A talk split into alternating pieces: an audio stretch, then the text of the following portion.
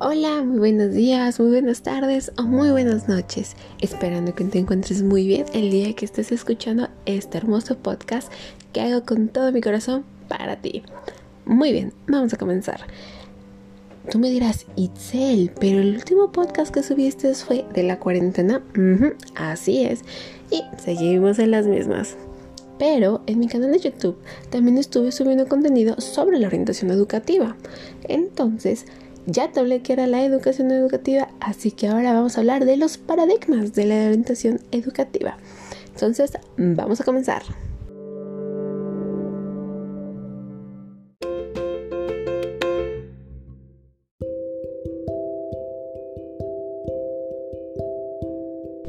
Muy bien, como ya te comenté, vamos a empezar. El día de hoy vamos a abordar lo que es la orientación sexual o educación sexual, como tú le quieras llamar. Ahora, nos encontramos en un país el que es un tanto tabú hablar de estos temas, dado que aún estamos un poco achapados en la antigüedad, lo cual provoca que nuestros padres, nuestros familiares, amigos, vecinos no lo hablen abiertamente. Pero eso no significa que esté mal, claro que no. Al contrario, es bueno conocer porque de esta forma podemos evitar una serie de riesgos que ahorita te voy a comentar. Entonces, empecemos.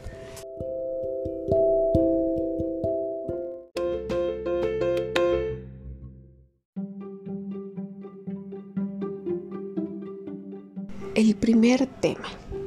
Métodos anticonceptivos. Tú me vas a decir, mm, sí, en la primaria me contaron que existía algo llamado condón femenino y condón masculino. Y es todo. Pero ¿a qué edad es correcto dar esta información a los alumnos? ¿A qué edad van a tener la capacidad de entenderlo? Mm, adivina qué. Sí, te lo dieron bien a la nivel primaria en el último año que puede ser sexto o antes en quinto grado. ¿Por qué no se les da antes a los niños?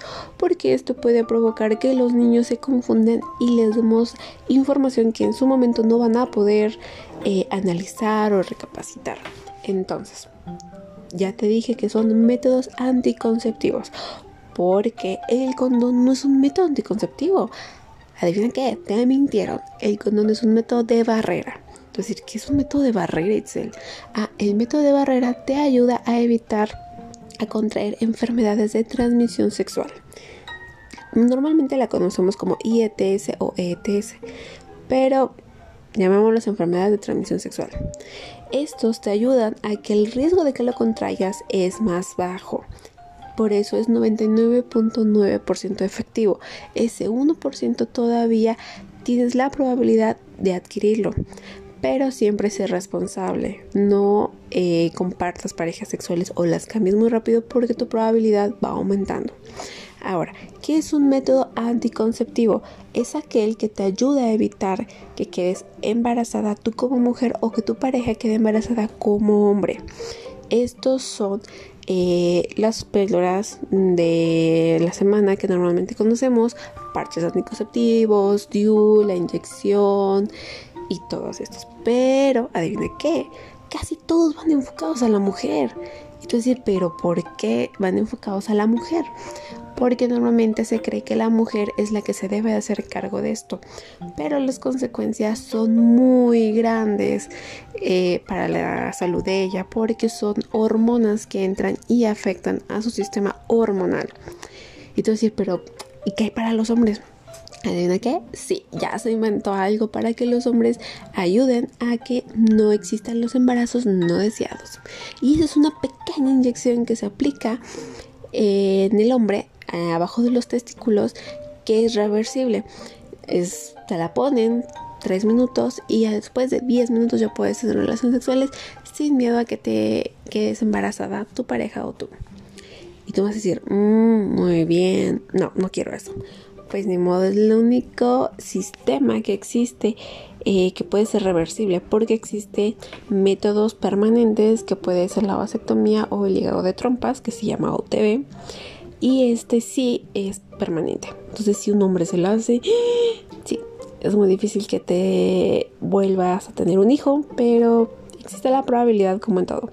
Entonces ya hablamos que es un método anticonceptivo y un método de barrera, porque el método de barrera nada más son los condones, porque el resto son métodos anticonceptivos. Entonces ya sabes algo nuevo que es un método de barrera y que es un método anticonceptivo.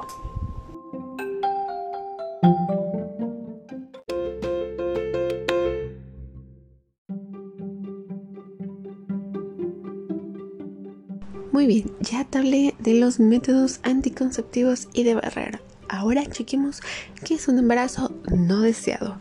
Los embarazos no deseados es cuando tu pareja queda embarazada o tú como mujer quedas embarazada sin haberlo planeado. ¿Esto por qué se da? Normalmente se cree que es por la desinformación que existe sobre métodos anticonceptivos y en adolescentes o adultos jóvenes es mayormente por la desinformación. Entonces decir, pero ¿por qué la gente lo tache como algo malo o algo que no es correcto? Al contrario, depende de la perspectiva de cada uno. Algunos dirán que es algo malo y otros dirán que no, lo cual es aceptable. Pero yo te voy a hablar de las consecuencias que tiene esto. Mayormente cuando los alumnos están en etapa de adquisición de conocimientos o acuden a la escuela, si su pareja o ellas quedan embarazadas, encontramos que dejan de asistir a clases, lo cual nos da una deserción escolar. Y si el hombre se hace cargo o el alumno se hace cargo, él normalmente deja la escuela y se pone a trabajar, lo cual empezamos a ver un rezago educativo.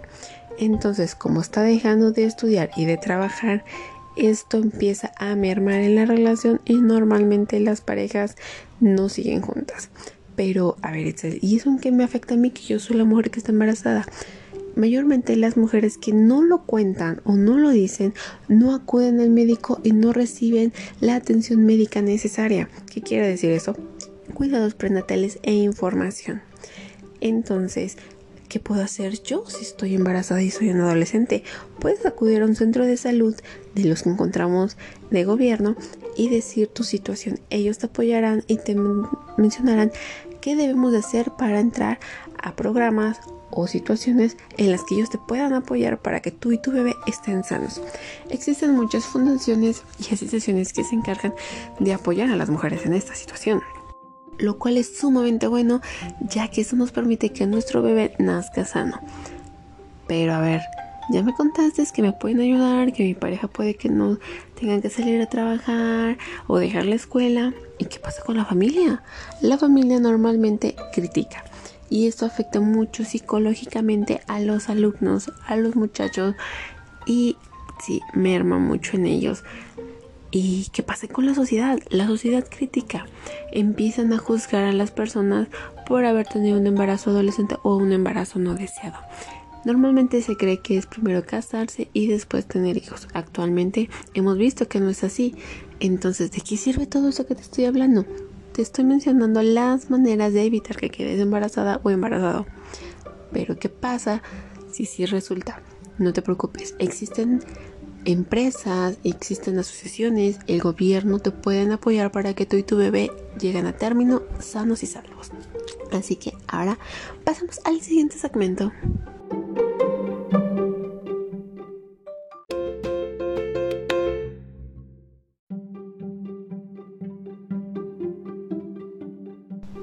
Muy bien, ya vimos que eran métodos anticonceptivos, embarazos no deseados. Ahora vamos con planes de vida.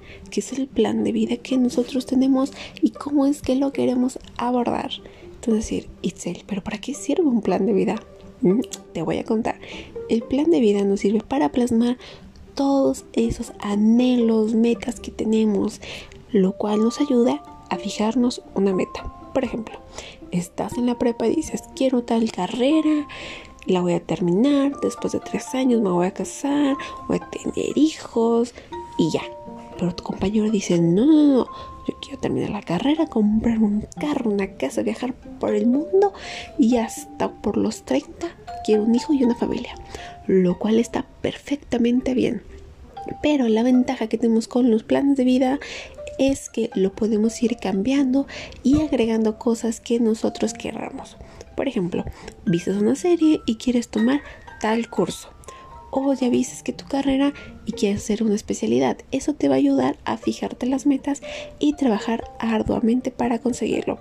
Eso es algo que puedes hacer tú cada año y puedes ir agregando o quitando cosas. Este es un punto extra que puedes adquirir. Así que, ¿por qué no empezamos a hacer uno? Y empezamos a fijarnos metas para lograrlo. Puedes empezar, empezar de muy chiquito a muy grande. Ninguna meta es inalcanzable. Todo lo puedes hacer tú. Solo falta trabajar sobre ello. Entonces, ya te di tres herramientas, las cuales espero que te sirvan. Tenemos orientación sexual, embarazo no deseado y plan de vida.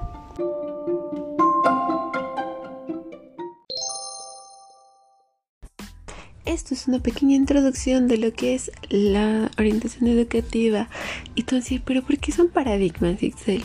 Porque todos estos temas no se abordan de la manera correcta o como estamos acostumbrados durante nuestra educación. Así que estos temas te sirvieron, espero que sí. Diciendo que te encuentres muy bien y te deseo un excelente día, noche o tarde. Soy Itzel y quedo a tus órdenes.